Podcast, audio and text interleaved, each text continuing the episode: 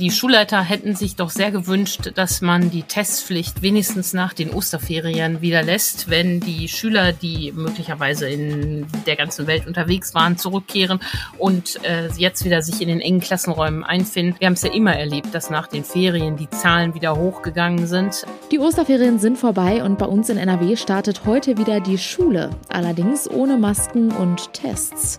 Eltern und Lehrkräfte sind besorgt. Über die Einzelheiten sprechen wir gleich im Podcast. Bonn Aufwacher. News aus Bonn und der Region, NRW und dem Rest der Welt. Außerdem sprechen wir gleich über die Preise von Stell- und Parkplätzen bei uns in NRW. Die unterscheiden sich je nach Stadt nämlich ganz schön. Wir klären, warum das so ist. Ich bin Julia Marchese und ich freue mich, dass ihr dabei seid. Zuerst starten wir jetzt aber mit den aktuellen Meldungen aus Bonn und der Region.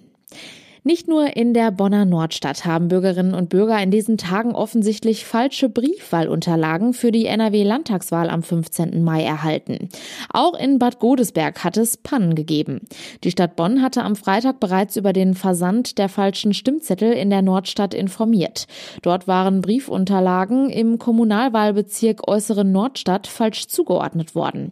Rund 1000 Briefwähler, die bis vergangenen Mittwoch ihre Briefwahlunterlagen beantragt hatten, bekommen nun neue Unterlagen zugeschickt. Die Panne in Bad Godesberg fiel erst nach Bekanntwerden der fehlerhaften Unterlagen in der Nordstadt auf. In Bad Godesberg wurden zwar die richtigen Wahlscheine erstellt, den Briefunterlagen jedoch der Stimmzettel für den falschen Wahlkreis beigefügt. Nach Auskunft des externen Dienstleisters soll es sich um eine zweistellige Zahl von Fällen handeln, erklärte Vizestadtsprecher Mark Hoffmann. Die genaue Anzahl habe die Stadtverwaltung selbst bislang nicht ermitteln können. Weitere Informationen sollen heute folgen. Die Stadt bittet alle Bürger in Bad Godesberg, die einen Stimmzettel für den falschen Wahlkreis erhalten haben, sich mit dem Wahlamt in Verbindung zu setzen. Das Universitätsgelände in Bonn-Endenich soll in den kommenden Jahren erheblich an Bedeutung gewinnen und zu einem modernen Lehr- und Forschungszentrum werden. Die sogenannte Hochschulentwicklungsplanung sieht vor, dass sich die Uni Bonn auf lange Sicht vor allem auf die Standorte in der Innenstadt, den recht neu geschaffenen Campus Poppelsdorf und eben den in Endenich konzentrieren will. Bislang sind auf dem Grundstück in Bonn-Endenich im Schwerpunkt die mathematisch-naturwissenschaftliche Fakultät und Teile der landwirtschaftlichen Fakultät untergebracht. Geplant Geplant sind nach dem Konzept das Institutsgebäude, Hörsäle, Labore zur engeren Verknüpfung von Lehre und Forschung, Anlagen zur sozialen und sportlichen Nutzung, eine Mensa, Studenten- und Gästewohnungen für die Uni sowie eine Kindertagesstätte. Entlang einem Boulevard durch den Campus, der etwa parallel zur Autobahn verlaufen soll, sind Gebäude zu beiden Seiten geplant. Obwohl die Verwaltung angibt, die historischen Parkanlagen erhalten zu wollen, werden für die Arbeiten viele der insgesamt 888 Bäume fallen fallen müssen. Den Planungen zufolge sind 201 Bäume betroffen. Im Gegenzug sollen 320 Ersatzpflanzungen direkt auf dem Gelände erfolgen. Der Planungsausschuss der Stadt Bonn will nun klären, ob die Rodungen reduziert und zeitgleich zusätzliche Wohnungen auf dem Areal geschaffen werden können.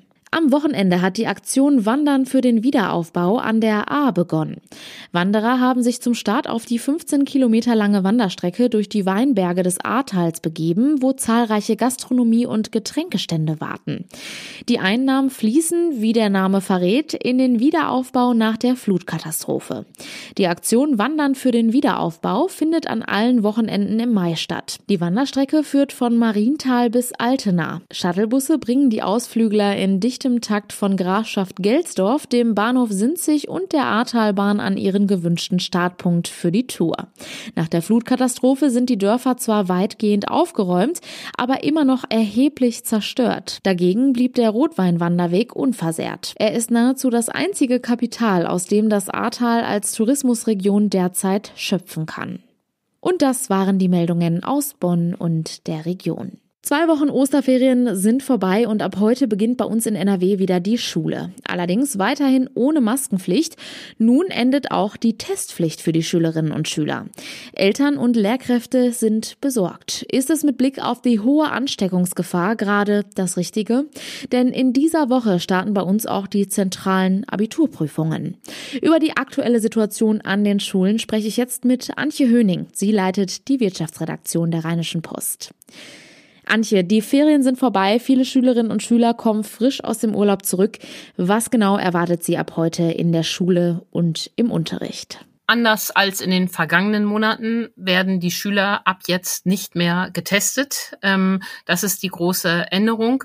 Ähm, und wie vor den Osterferien bleibt es dabei, dass auch äh, die Masken nicht mehr Pflicht sind. Und damit ist an den Schulen quasi alles so wie früher, nur die Pandemie ist noch da. In anderen Bundesländern hat die Schule ja bereits in der vergangenen Woche schon wieder begonnen, zum Beispiel in Niedersachsen. Und da steigen die Corona-Infektionszahlen unter den Schülerinnen und Schülern gerade stark an. Wird das nun auch bei uns in NRW befürchtet, dadurch, dass die Regelungen nicht mehr gelten? Das ist in der Tat zu befürchten.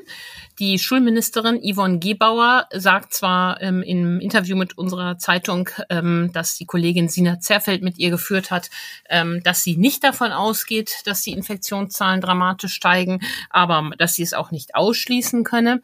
Die Schulleitervereinigung, sie fürchtet allerdings genau das, weil sie sagt, das ist ja gerade das Problem. Menschen sitzen eng in einem äh, geschlossenen Raum, äh, anderthalb Meter Abstand ist ja auch nicht einzuhalten und und ähm, worauf Ralf Niebisch, der Vizechef des Verbands, auch hinweist, die Impfquote bei den Schülern ist ja durchaus gering. Äh, je jünger die Schüler, desto geringer die Impfquote. Auch bei den älteren Schülern sind nur ähm, 70 Prozent geimpft. Das heißt, die Gefahr, wenn da einer in der Klasse äh, Corona hat, dass es dann munter alle bekommen, ist doch äh, recht hoch. Und darum besteht die berechtigte Sorge, dass die Zahlen jetzt hochgehen. Hm, okay. Es gibt auch einige kritische Stimmen.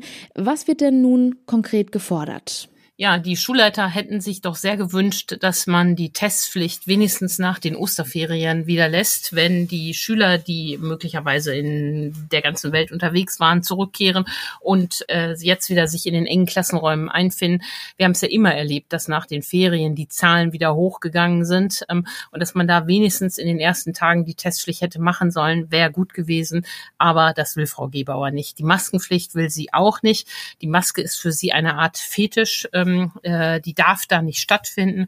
Und leider dürfen Schulen auch noch nicht mal freiwillig eine Maskenpflicht äh, verhängen, in der Weise, dass die Schulkonferenz etwa beschließt, an unserer Schule gilt die Maskenpflicht weiter. Das hat sie ausdrücklich und im Gespräch erneut wieder untersagt. Hm. Wie begründet Schulministerin Yvonne Gebauer denn die Lockerung der Maskenpflicht und jetzt auch den Wegfall der Testpflicht? Zum Thema Maskenpflicht sagt sie, ähm, der Bundestag habe ja das neue Infektionsschutzgesetz beschlossen und äh, dieses würde keine Maskenpflicht für Schulen vorsehen. Äh, wenn die Schulkonferenz es nun für ihre Schule erlassen würde, würde sich die Schulkonferenz damit über den Bundestag stellen. Das halte ich für eine eigenwillige Erklärung, ähm, weil das Infektionsschutzgesetz ja nun nicht vorschreibt, dass es keine Maskenpflicht ähm, geben darf, ähm, dass sie verboten ist. Also finde ich problematisch. Das Thema Tests, ähm, dazu verweist sie auf die Bürgerteststellen und sagt, wer sich will, kann sich ja dort testen lassen. Die Infrastruktur würde ja weiter bestehen. Das stimmt, aber ähm, damit lassen sich natürlich nur die Leute testen, die es freiwillig machen. Aber die, ähm, wo es vielleicht gut wäre, wenn sie sich auch testen lassen würden, die es aber nicht tun, aus welchen Gründen auch immer, Bequemlichkeit oder weil sie es gar nicht wollen, die erwischt man natürlich damit nicht. Ähm, darum finde ich das eine bisschen faule Ausrede. Es war ja, wäre ja wirklich kein Problem gewesen, wenigstens in den ersten zwei Wochen nach Ferienbeginn die Tests durchzuführen. In dieser Woche starten auch die zentralen Abiturprüfungen. Worauf müssen sich die Schülerinnen und Schüler dabei einstellen? Ja, auch dazu ähm, gibt es Regeln und ähm, also es ist klar geregelt, dass ein Schüler, der äh, Corona hat ähm, oder wegen ähm, Corona in Quarantäne ist äh, als Kontaktperson, dass der nicht an Abiturprüfungen teilnehmen darf. Ähm, es ist so, wenn jemand äh, Kontaktperson ist und selbst geboostert ist, darf er an den Prüfungen teilnehmen. Und wer Erkältungssymptome hat und einen negativen Test vorweisen kann, darf auch teilnehmen. Für die letzten beiden Fälle ähm, schreibt das Ministerium auch keine Maskenpflicht vor und das bedauern die Schulleiter doch sehr. Und sie sagen, ähm, wie kann man denn gerade in solchen Fällen noch eine Kann-Regelung machen? Warum gibt's die da nicht? Aber offenbar ist die Maske für Frau Gebauer ähm, ein Symbol des äh, Bösen in der Pandemie und äh, die, die, das darf es halt nicht geben. Das Einzige, was sie sagt, wir verbieten keine Masken, jeder darf es freiwillig tragen, aber zum Schutz der anderen darf es eben in keiner Weise und in keiner Situation vorgeschrieben geschrieben werden. Jetzt gibt es viel Kritik an der aktuellen Situation. Denkst du, dass es bei dem Wegfall der Masken- und Testpflicht bleiben wird oder könnte sich in den nächsten Wochen noch etwas daran ändern? Tja, ich fürchte, dass die Lehrerverbände mit ihrer berechtigten Kritik ähm, da nicht durchdringen werden. Man wird das jetzt erstmal so laufen lassen und äh, daran wird sich so schnell nichts ändern. Das ist ähm, sehr bedauerlich, ähm, denn wir haben ja eigentlich mit dem Testregime, äh, was die Schnelltests angeht, gute Erfahrungen gemacht. Ähm, es wurde am Anfang der Stunde getestet. Wer da ein positives Ergebnis hatte, wurde von den Eltern abgeholt und die anderen konnten sicher weiter Unterricht machen. Die ähm, Tests in den Grundschulen waren da ja viel problematischer. Äh, dieses Hickhack mit den Lolli-Tests, wir haben oft hier im Podcast darüber gesprochen. Aber die Schnelltests waren doch wirklich ein eingeübtes, unproblematisches Mittel. Und die Masken sind auch kein Problem. Ich habe ja selber Kinder und für die gehört die Maske in solchen Situationen dazu. Das belästigt die nicht stark. Aber ähm, wie gesagt, Frau Gebauer hält an den Lockerungen fest und mal mindestens bis zur Landtagswahl wird sich daran gar nichts ändern. Ohne Masken und Corona-Tests startet heute wieder die Schule bei uns in NRW. Die Infos dazu hatte Antje Höning für uns. Vielen Dank. Vielen Dank. Wenn ihr keine Episode des Aufwachers mehr verpassen wollt, dann folgt uns gerne bei Spotify. Dazu einfach bei Spotify auf die Übersichtsseite des Aufwacher Podcasts gehen und auf Folgen klicken. Vielen herzlichen Dank. Autofahren macht bei den Spritpreisen aktuell wenig Spaß, aber nicht nur Autofahren, sondern auch das Parken ist teuer. Das Portal Immowelt hat sich das Ganze mal genauer angeschaut und die Parkpreise von 14 Großstädten in Deutschland verglichen. Sowohl Dauerstellplätze als auch normale Parkplätze, die man gerne mal nutzt, um mal eben etwas einzukaufen. Und die Unterschiede zwischen den Städten sind recht groß. Alexandra Dulinski aus der Wirtschaftsredaktion der Rheinischen Post kennt die Zahlen. Zahlen. Hallo Alexandra. Hallo. Am teuersten parkt man deutschlandweit in Stuttgart und danach kommt direkt auch schon NRW. Wie teuer ist es denn bei uns? Das ist tatsächlich ein bisschen unterschiedlich. Die Preise schwanken. Am teuersten ist ja definitiv Köln. Da zahlt man bis zu 175 Euro im Monat für einen Stellplatz, sei es in der Tiefgarage oder Freiluft. Und direkt danach kommt dann auch schon in NRW Düsseldorf. Da zahlen die Düsseldorfer bis zu 151 Euro im Monat. Dagegen ist es dann relativ preiswert, wenn man ins Ruhrgebiet blickt. Dortmund und Essen kommen da auf äh, maximale Mieten von 86 Euro.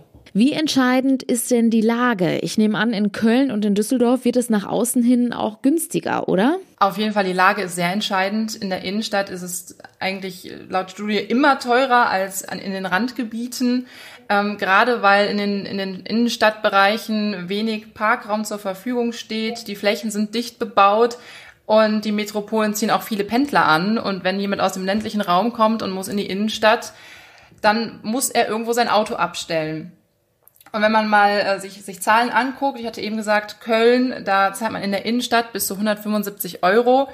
In Mülheim oder Ports, da kann man schon ab 28 Euro einen Stellplatz bekommen. Du hast es schon angesprochen, schaut man sich generell mal die günstigsten Preise an, dann landet man im Ruhrgebiet. Warum ist das so? Also Immowelt schätzt ein, dass es daran liegen könnte, dass der Nahverkehr einfach zwischen den schon eng beieinander liegenden Städten gut ausgebaut ist, sodass viele Pendler ja gar nicht das Auto nutzen. Die verzichten aufs Auto, nehmen lieber Bus und Bahn und dadurch sind eben die Stellplätze auch nicht so gefragt.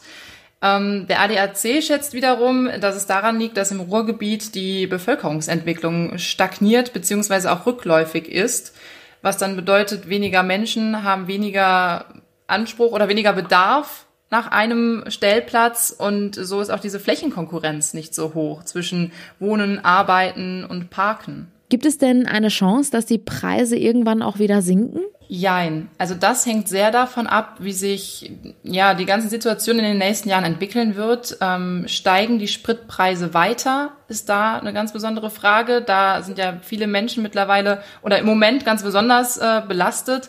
Das ist ein Punkt. Ähm, steigen die Spritpreise, sinkt eventuell die Nachfrage nach Stellplätzen. Wie wird ähm, der ÖPNV ausgebaut, Bus und Bahn? Ähm, werden da die Preise reguliert? Werden da Verbindungen noch effizienter gestaltet?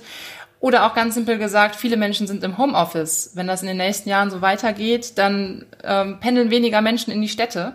Der ADAC hingegen schätzt das so ein, dass das Parken nicht preiswerter werden wird, einfach aus dem Grund, dass die Städte Parkraum verknappen, den Verkehr reduzieren wollen, um die Innenstädte attraktiver zu machen, sodass dann die Parkplätze vor Ort noch mehr umkämpft werden. Und auch äh, der Helmut Dedi, äh, Geschäftsführer des Städtetags NRW, sagt, kostenfreies Abstellen von Fahrzeugen wird der Vergangenheit angehören. Jetzt wäre es ja naheliegend, wenn die Städte einfach mehr Parkplätze bauen würden. Zum einen kommt hier wieder das Argument zu tragen, dass die Innenstädte attraktiver werden sollen, aber es geht eben nicht nur darum, den Bedarf für Autos zu decken, sondern auch andere Verkehrsmittel mit einzubeziehen. Beispielsweise ähm, durch sichere Abstellanlagen für Fahrräder, zusätzliche Bus- und Bahnverbindungen oder Lademöglichkeiten für E-Autos. Das ist zumindest etwas, was Gerd Landsberg, Hauptgeschäftsführer des Deutschen Städte- und Gemeindebundes, sagt. Und ähm, dazu kommt dann eben, dass Alternativen zum Auto auch für mehr Lebensqualität sorgen können und das Klima schützen. Er mahnt, also der Gerd Landsberg mahnt aber eben auch, dass wenn man den Bürgerwillen ernst nehmen möchte, nicht nur einseitig Politik gegen das Auto gemacht werden darf, da viele Menschen, Pendler aus dem ländlichen Raum oder ältere in ihrer Mobilität eingeschränkte Menschen ähm, auf Parkplätze angewiesen sind. Bus und Bahn und das Fahrrad sind dann wohl auch in Zukunft die günstigsten Verkehrsmittel. Danke Alexandra Dulinski aus der Wirtschaftsredaktion der Rheinischen Post. Gerne. Kommen wir nun zu unseren Kurznachrichten. Wegen Fahrens ohne Führerschein muss sich heute eine Rentnerin vor dem Düsseldorfer Amtsgericht verantworten. Die 75-Jährige war laut Anklage viermal von der Polizei am Steuer eines Autos erwischt worden, obwohl sie keinen Führerschein hatte. Die Angeklagte soll schon häufiger im Straßenverkehr aufgefallen sein. Die Fahrerlaubnis sei ihr bereits vor Jahren entzogen worden. Jetzt droht der Seniorin eine empfindliche Geld- oder sogar eine Haftstrafe und dass ihr Fahrzeug Fahrzeug eingezogen wird. Straßenmeistereien und Kommunen beginnen in diesen Tagen ihren Einsatz gegen den Eichenprozessionsspinner. Dessen Larven schlüpften nun, sagte ein Sprecher des Landesbetriebs Wald und Holz vergangene Woche in Münster. Im Moment seien sie aber noch nicht gefährlich. Wie stark der Befall bei uns in NRW in diesem Jahr werde, hänge vom Wetter in den kommenden Wochen ab. Je wärmer und trockener, desto besser seien die Bedingungen für die Raupen. Und damit kommen wir zu den Wetteraussichten für heute. Die sehen leider nicht so gut aus wie die letzten Tage. Der Tag startet wechselnd bis stark bewölkt. Im Tagesverlauf ist auch schauerartiger Regen möglich. Die Höchstwerte liegen aber bei milden 13 bis 16 Grad. Und das war der Aufwacher vom 25. April. Habt einen guten Start in die neue Woche. Ciao.